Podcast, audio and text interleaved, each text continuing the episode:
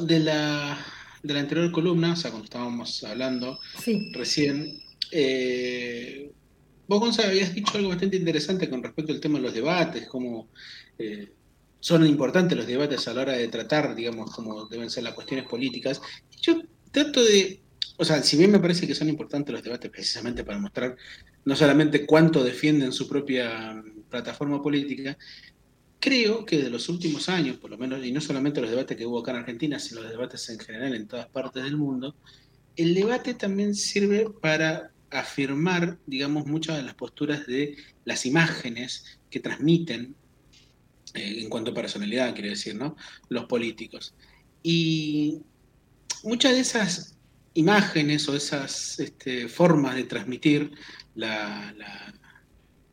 su política o lo que puede llamarse, digamos, siempre tienen que ver con unas estrategias de poder convencer al público, a los votantes, de que tienen que elegirlos por, tienen que elegirlos por esas características y no tanto por la plataforma política, porque si no, la plataforma política, si se entera un día de qué trata, probablemente no los voten. Claro.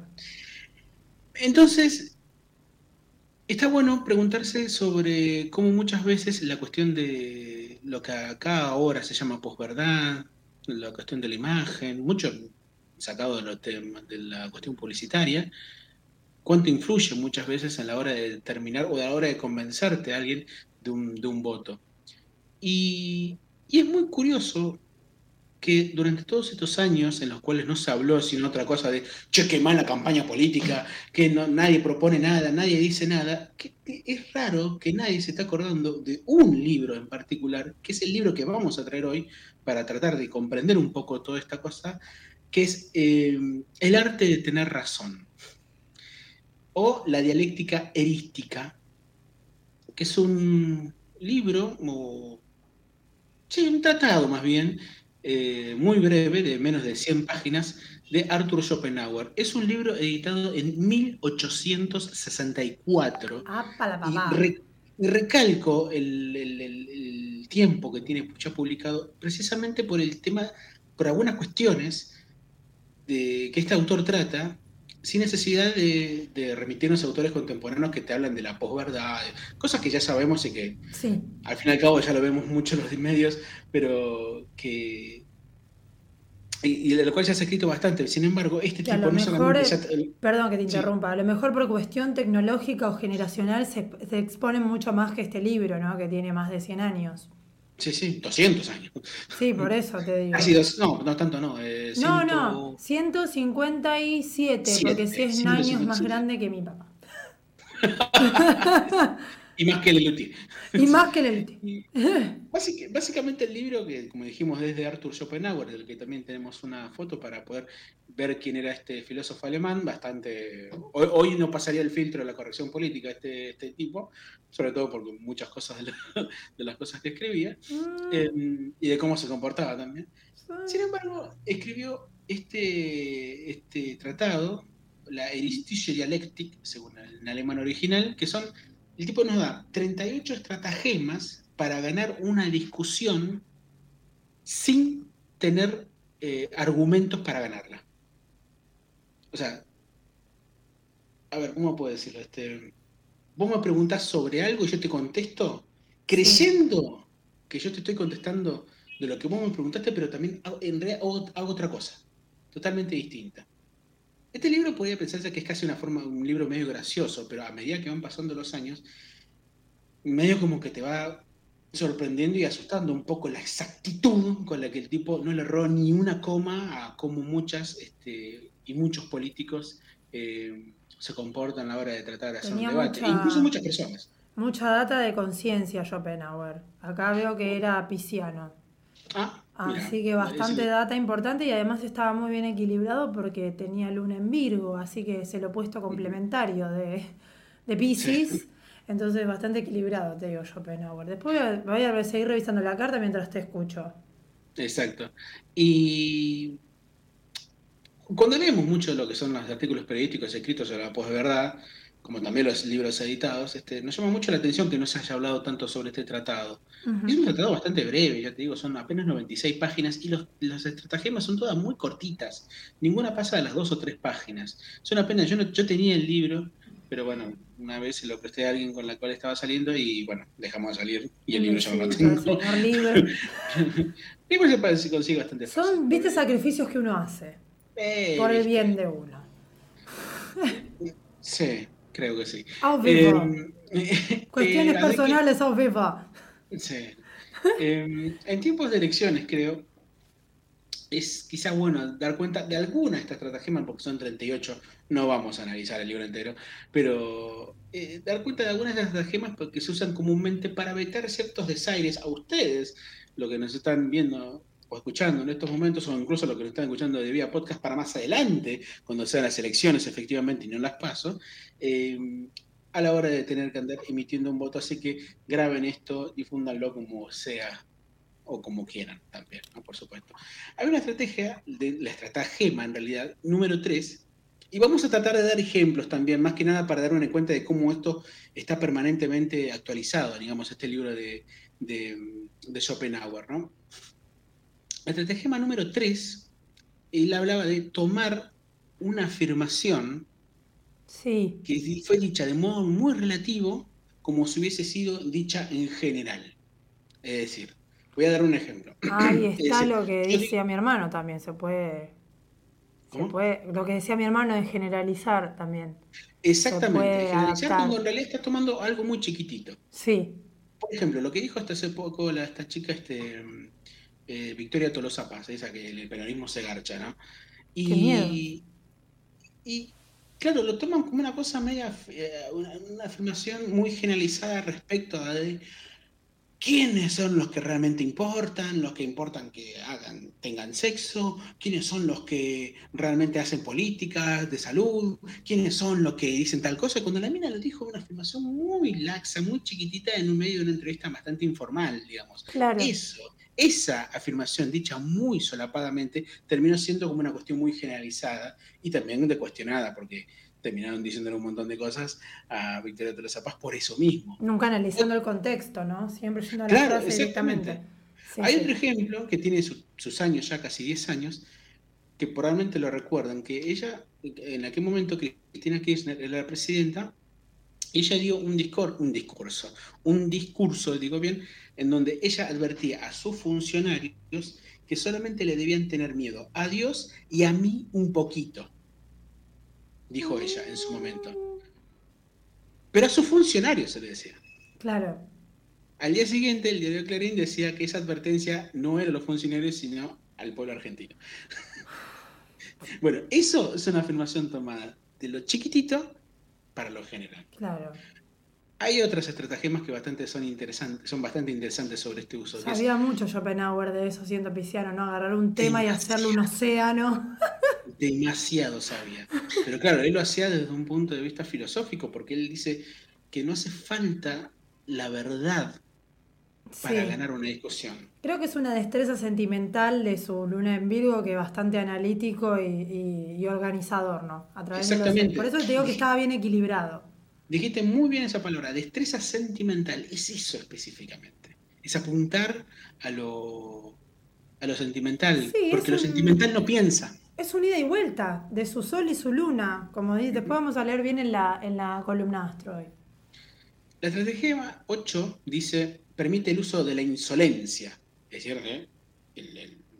casi el insulto, ¿no? la incomodidad para vencer al adversario porque obcecado, de comillas, por la cólera, no estará en condiciones apropiadas de juzgar rectamente. Como un tacle, digamos, sin esperar. Claro, sí. Yo creo que el ejemplo más claro de todo esto es em, las actitudes cuasi, ¿cómo decirlo? Eh, cuasi paranoicas de Milley, por ejemplo. Uh. Una persona que apela a su cólera, a su a su discurso virulento, digamos, de decir somos superiores moralmente, y te dice así, lo dice con esa cara así inflada de, odio, ah. precisamente para tratar de em, para tratar de ganar algo, digamos, porque ven en esa furia una cuestión política interesante como para poder apoyarlo. ¿Se entiende, no? Sí, obviamente, sí, sí, estoy concentrada en lo que estás diciendo y analizando todo lo que vengo mm, ¿cómo te diría? Acumulando de, la persona que acabas de nombrar. Sí, sí, sí, sí. Muy bien. Otra es buscar el rastreo del desatino. Es decir, la estrategia 16 dice que eh, en el discurso se van a decir afirmaciones. La onda es tomar una de esas afirmaciones sí. y hacerla contrarrestar con su propia historia. Ah, mira, es como te estás contradiciendo. Exactamente, bueno, me parece que el sentido claro es, no sé, muchos programas de archivos se tratan de esto, digamos. Totalmente. de rebatir. Jorgito lo sabe muy bien. ¿Quién? Jorgito.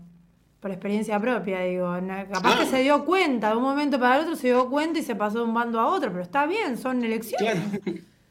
No, está bien. Obvio. Una persona puede tener ese tipo de, de, contradicciones con el paso de los años, una Por cosa supuesto. con el paso del minuto. Por supuesto, totalmente. Volvamos al caso de Milei, una persona que dice ser defensora de la libertad muchas veces termina siendo, por ejemplo, plagia, está plagiando a otros autores y ahí ya no estás ni siquiera eh, este, utilizando un concepto propio, moral. Y no solamente eso, también estás eh, violando la, el, derecho intelectual de otro autor. Exactamente, sí, sí, ni hablar, sí, ni hablar, ni hablar. Pero bueno, eh, tendrá su lección, ¿viste? ¿Qué sé yo? Ojalá, Me parece que además siendo una persona por ahí expuesta, queda mucho más eh, en vista que se haya contradecido, que le puede pasar a cualquiera. Yo hoy pienso de una forma muy distinta como pensaba hace cinco años atrás. O sea, ¿qué tiene que ver? Exactamente, eso se llama madurez. Totalmente, totalmente. Eh, otra estrategia, otra estratagema, voy a decir mucho la palabra estrategia como si fuese gran hermano, pero no, es estratagema. Sí, yo aprendí gracias a Cerú Girán lo que es una estratagema. Lo busqué en el eh, diccionario. Por la letra de perro andaluz. Eh, ¿Qué momento dice estratagema? Velocidad mental, estratagema, se sabe adaptar. Tenés razón punto para vos. Este, Este, la estrategia otra vez, la estratagema 18 dice que se debe cambiar el tema de discusión cuando se sepa que seremos derrotados por nuestro adversario y no debemos dejar que el tipo concluya la idea. O sea, un tipo te está metiendo contra las cuerdas, te arremete contra las cuerdas con lo que está diciendo, entonces no tenemos que dejar que termine. Lo confundís, lo, lo, lo cortás.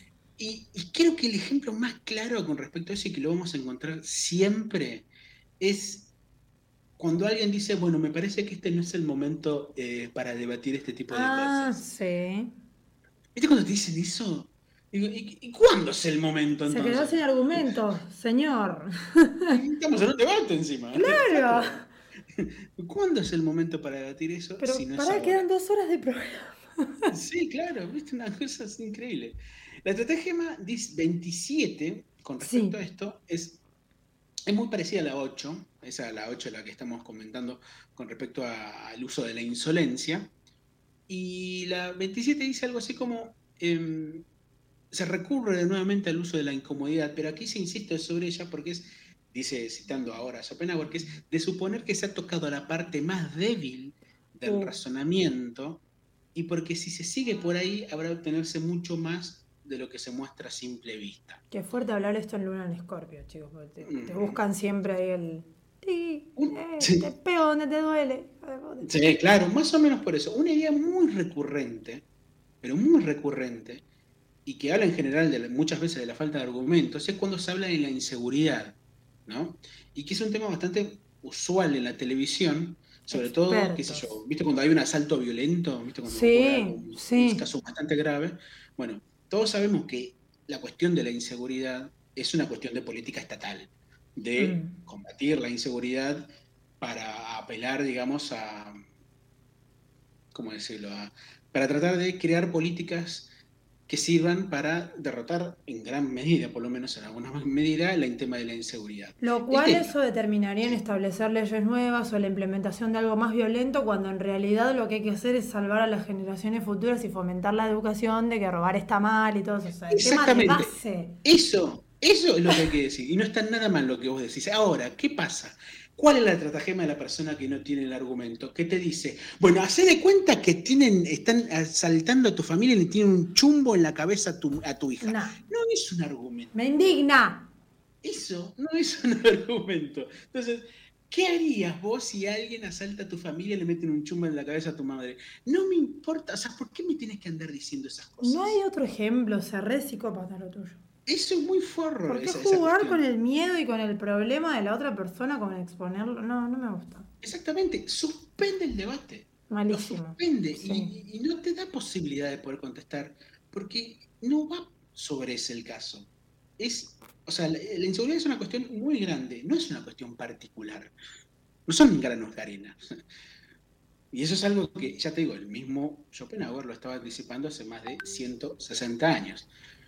La estrategia 29. Esta me gusta, perdón que te interrumpa. Justo en transformación, justo haciendo la energía disponible del día, una remera que diga la frase.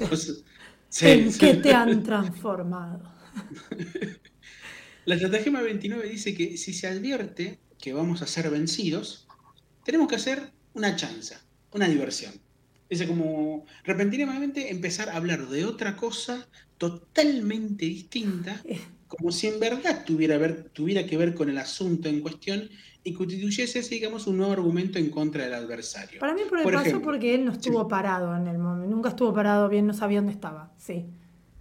Por ejemplo, con respecto a esto de tomar, hacer algo gracioso, digamos, si quieres decirlo de una manera, para tratar de contrarrestar el discurso de tu adversario, fue lo que pasó hace muy poco con este, con este chico Martín Tetaz, que estaba hablando con eh, Carlos Heller en un debate en, en TN, y en un momento Carlos Heller apelando, digamos, a lo que son las cuestiones de, las políticas del macrismo, en lo que duró el macrismo y cómo afectó al macrismo en la sociedad, el otro se abre la, la, la, la, campera, la camisa que tenía abierta y tiene una remera que decía A pero Macri. O sea, ah. como diciendo, bueno, el A pero Macri es tu argumento. Ah, sí, ya tirándote la esa, esa, cuestión jocosa, como diciendo, ah, mira, me río de lo que vos estás diciendo, que tenés razón, me río de tus argumentos, porque yo no tengo otra cosa para decirte. Bueno, entonces apelo a esto poniendo apelo Macri. Bueno, eso ya lo anticipó Schopenhauer en 1864. Otra, por ejemplo, es cuando fue el debate entre Macri y Scioli en su momento. Yo me di una remera con eso. ¿En qué te han transformado, Daniel? ¿En qué bueno, ese es genial. En panelista de 678, esa era otra. Muy buena estrategia la de Mauricio ahí. Bueno, pero lo que pasa es que tampoco tenía razón Macri, pero lo usó porque no le quedaba otra. Claro, cuando uno pensaba que no podía, pudo, ¿eh? Ojo. Claro, y mira, este, otra estratagema, estratagema, la 31 dice que cuando no tengamos este, argumento alguno que oponer a las razones hechas por nuestro adversario, este, nos declaramos fina e irónicamente incompetentes. Entonces, acá es cuando decís, bueno, por lo visto este señor sabe mucho más que yo, entonces yo no tengo más nada para decir. Muy bien preparado, Mauricio. Muy bien preparado. Eso fue lo que dijo Mauricio. Muy hábil.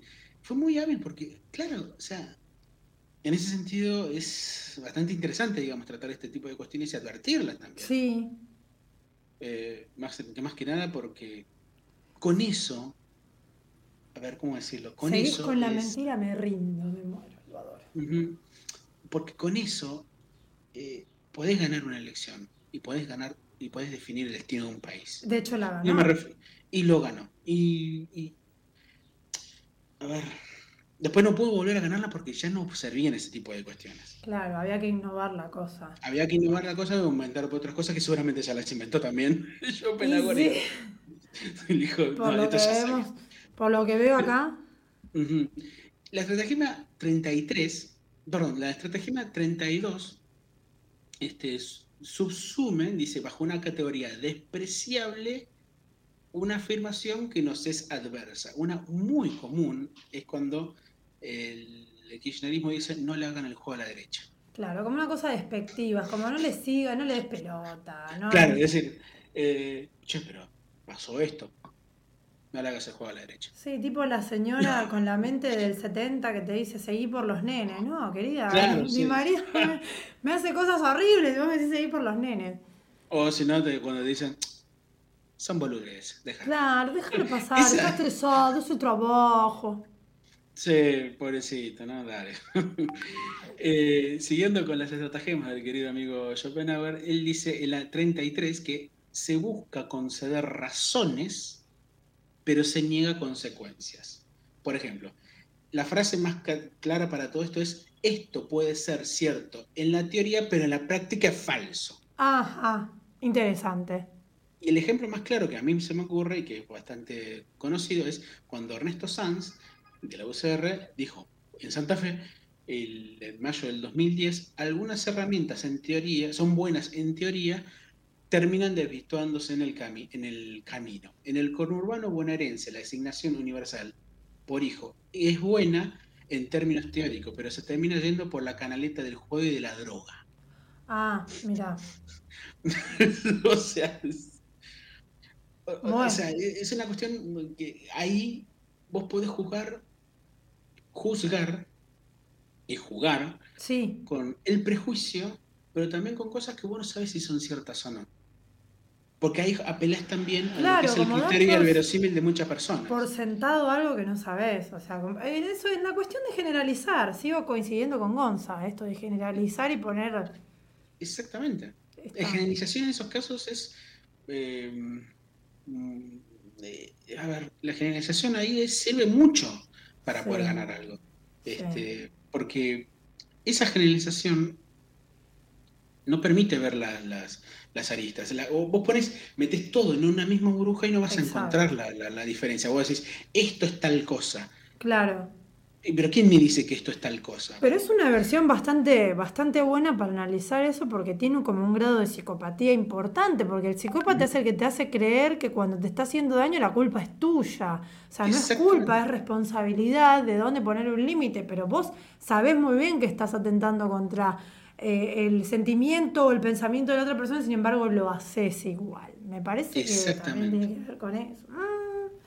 ¿Qué, escorpio todo? ¿Viste ahí el señor justo tu vecino? Con la peperina. Bueno. Las dos últimas, para no hacer más, perdón, para no hacer más largo esta columna, es la 36, él dice, Schopenhauer, que hay que buscar desconcertar y aturdir al adversario con absurda y excesiva locuacidad. Esto tiene que ver con que frecuentemente los hombres creen que al escuchar palabras huecas o palabras profundas se tratan también de profundos pensamientos. Es decir, el político de antes, ¿viste cuando te hablé del político de antes? Esa cosa que decir, la sociedad argentina está hundida en la coyuntura de la desazón y la... ahora ya no pasa tanto. No. Porque ahora como que están hablando, hablando de cuestiones muchísimo más este, bastante rayanas, bastante simples, digamos, muchas veces.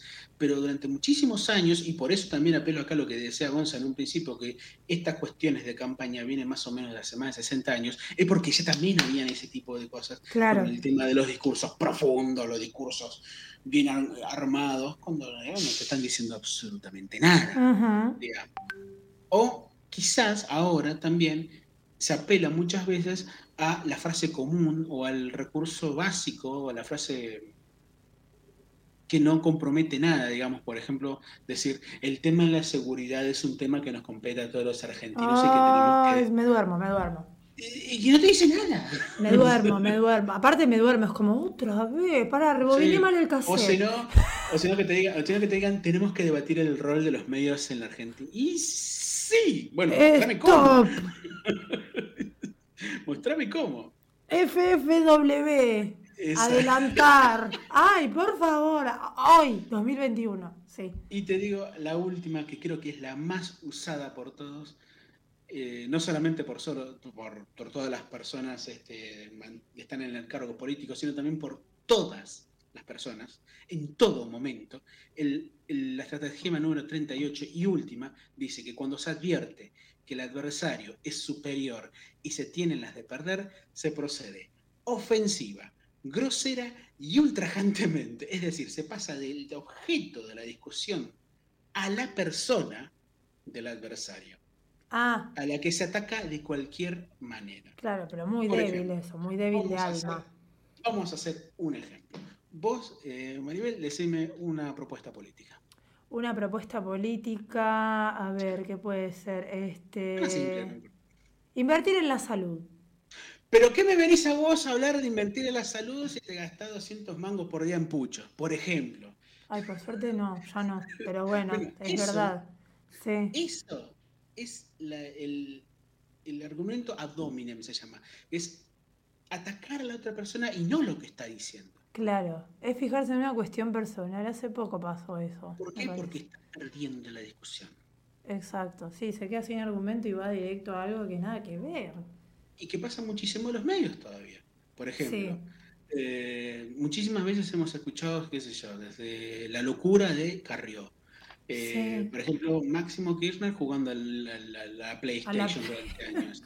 Eh, los, este, no sé, las carteras de Cristina. Y te digo que acá en estos casos lo que realmente importa no es tanto discutir sobre ese tipo de cuestiones, es discutir de política, porque cuando se centra la discusión sobre la política y sobre tus planes políticos y tu postura política también, es ahí cuando el político se ve como asustado y ya no sabe cómo ejercer la, la discusión, porque sabe que tiene por ahí las de perder. Y por ahí una persona tiene que andar diciéndole, este, para, pero vos me querés cagar a mí. Porque tu propuesta es esto. No es tu imagen, no es lo que decís, es lo que vas a hacer. Exacto. Y creo que con esto, estas, algunas de estas estrategias recomiendo que compren el libro del querido amigo Schopenhauer. Por suerte no es, tan, ni, no es ni tan caro ni tan largo el libro, son menos de 120 páginas en total.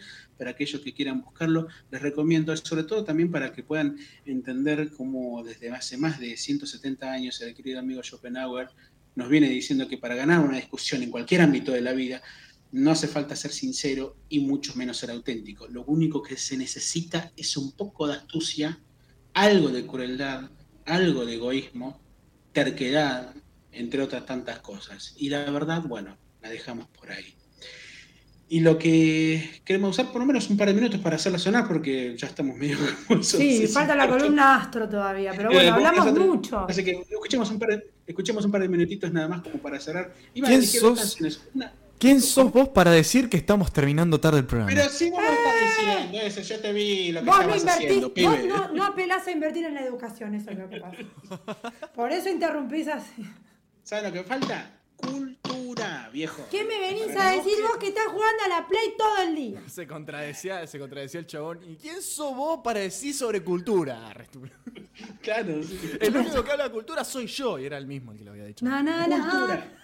Entraba en un bucle constante de, bardeo intenso del mismo. No paraban, no terminaban. Debate o vivo. ¿Sabés lo que falta en este lugar? Además de cultura, cultura. cultura con Q mayúscula, diría el Aparte, porque si la pones con K, ya adiviné para qué lado tiras. Ya adiviné. ya sabemos, es como. Si no es usetura. Pero qué predecible que sos.